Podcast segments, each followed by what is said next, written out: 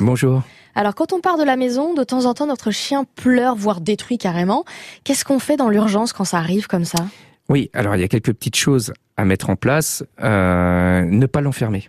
Oui, ah bah souvent, oui, mais souvent j'entends ça. Euh, utilisation Hmm. de la caisse de transport ou autre. Non, on oublie. D'accord? La punition, l'enfermement n'a jamais résolu quelque chose. Ok?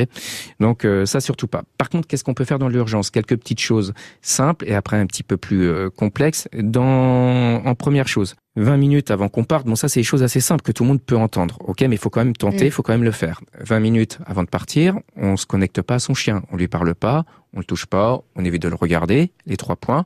Ok, même si on a plutôt envie de lui dire au revoir et de le Oui, rassurer bah qu'on oui. revient dans 3-4 heures, mais au contraire, vous allez l'angoisser davantage. Donc, on se déconnecte de son chien, on part, on évite les rituels de toujours prendre les clés à la même, au même endroit, de mettre sa veste toujours au même endroit.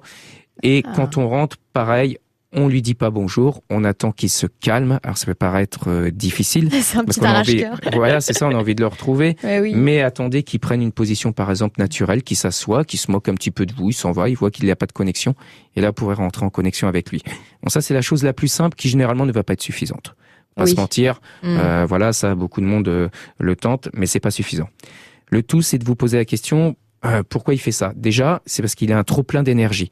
La première, la deuxième chose à faire, et la plus urgente, c'est de le sortir une heure avant votre absence. C'est-à-dire de le sortir pendant une heure de temps, pas 20 minutes, pas 25 minutes, ce sera pas suffisant. Et de le laisser beaucoup flairer. Alors pour ceux qui font pas de promenade en lâchant le chien, vous prenez une longe de 5 à 10 mètres et vous laissez votre chien flairer le plus possible. Pourquoi? Parce que ça va le fatiguer. Il va prendre euh, beaucoup d'odeurs, il va analyser Mmh. tout ça. D'accord? Ça va le fatiguer naturellement. Ok? Il adore ça, développer tout ce qui est mémoire olfactive. Quand vous allez rentrer, il va penser qu'à une seule chose, c'est de se poser, se coucher, dormir. Vous allez comme ça diminuer son énergie. Pareil, pas de rituel, et vous partez. Normalement, ça devrait bien calmer les choses. Tous ceux qui font l'effort de sortir pendant une heure avant de partir, ça calme énormément. Troisième chose, il va falloir lui proposer des temps forts et des temps calmes. Ça veut dire quoi? Les temps forts, pendant 10 minutes, quand vous êtes chez vous, vous jouez à fond avec lui. D'accord? On peut aller à l'extrême, se rouler au sol avec lui, euh, prendre la baballe, tout ce que vous voulez. Derrière ça, pendant 1h30, temps faible, temps calme. C'est-à-dire, vous ne connectez plus à votre chien. Qu'est-ce qui va se passer? C'est-à-dire que ce temps calme, c'est ce qui est reproduit lorsque vous êtes absent. Bah oui.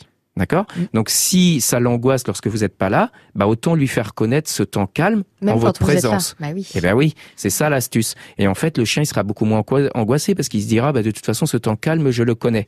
Mais pour ça, il faut vraiment qu'il différencie les deux. C'est pour ça qu'il faut y aller fort quand vous jouez avec, temps fort et temps calme.